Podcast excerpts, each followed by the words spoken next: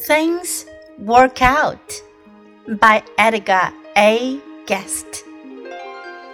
Because it rains when we wish it wouldn't. Because men do what they often shouldn't. Because crops fail and plans go wrong. Some of us grumble all day long. But somehow, in spite of the care and doubt, it seems at last that things work out. Because we lose where we hope to gain. Because we suffer a little pain. Because we must work when we'd like to play. Some of us whimper along life's way.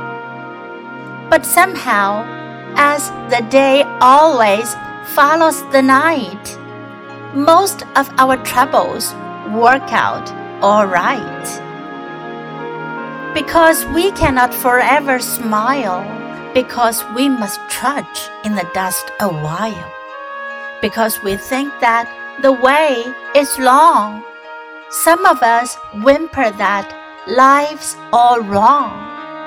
But somehow we live and our sky grows bright, and everything seems to work out all right.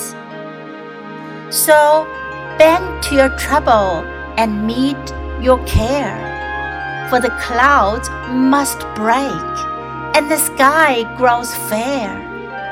Let the rain come down as it must and will, but keep on working and hoping still. For in spite of the grumblers who stand about, somehow it seems all things work out。手的云开见月明，爱德加 ·A· 盖斯特。只因天气阴晴未如我们所愿，只因人们未必都积德行善，只 只因作物欠收、计划流产，就有些人抱怨终日。但即使经历忧虑与质疑，事情似乎终将好转。只因求胜之心落空，只因我们受到少许痛楚。只因我们必须工作而未能玩耍，就有些人一生皆怨。但就如黑夜之后必是黎明，我们的困难大多能圆满解决。只因我们不能永远微笑，只因我们要在泥尘中跋涉，只因我们认为长路漫漫，就有些人哀述生活多磨难。但我们挺过来了。守得云开见月明，一切事都终将顺利解决。所以迎难而上，直面忧虑，因为乌云终将散去，天空必会晴朗。让雨洒落下来吧，这必然而不可逆。